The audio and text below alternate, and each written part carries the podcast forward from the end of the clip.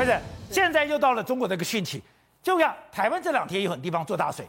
没有想到中国现在暴雨这么严重，对，而且看得蛮可怕。它现在到目前为止哦，总共有八个省份都陷入一个暴雨以及水灾的状况。你现在看这个画面，就湖南，它水飙到多高？你知道，它甚至有飙到整个建筑物看起来都倒塌。目前为止，他们统计大概有一万公顷的农损，然后呢，一百七十间的房屋全部都倒塌。你看这个水，而且水来得非常的快，非常的湍急哦。那甚至他们有拍到，就是说有民宿是整个被。冲走的一个情况，你看，你看这民宿都已经淹到那么高的一个状况，然后整个民宿浮，好像有点像是一种漂流的城堡的感觉，因为他们显见哦，这个水大到把它的根基都已经给呃弄掉了，所以它整条整个建筑物是在漂流的一个状况。然后你看，哎呦，这这个有点根本就想崩垮了，对，整个都垮掉了，所以导致大家差点鸡这个鸡差点被砸到了，所以你就知道，就是说这个水一下子是来的有多凶有多猛。另外就是也因因为暴雨的关系，所以发生了一些走山的一个情况。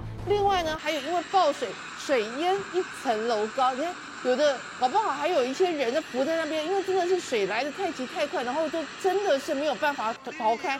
另外还有什么？当你一个有一层人高的情况之下，就代表你的地下车库也是整个都泡在水里面。所以这个情况，人家讲说，有的人就赶快去救车，其实有一点非常危险。你救车，你搞不好人可能都来不及逃。但因为很多人都心想说，那不救车，那我的车灾怎么办呢？那这个刚提到的都是一个湖南的景象。现在我们再来看到，把镜头看到广。广西这也是非常夸张，你看它这个水都已经高到已经是个牌楼那么高了，所以看起来应该也有一两米那么高。另外，你现在看到的也是一个空拍图，它所拍摄就是广西，它也是多条洪水的河水同时发生一个洪水一个状况，包括柳柳州，包括贵港市也全部都因为暴雨，就是在六月三号、六月四号、六月五号。密集的暴雨几乎都没有停下来过。你看，这车子是开着的，它是车子，他人在车里子里面，他拍外面的那个水已经，而且你看有没有看到？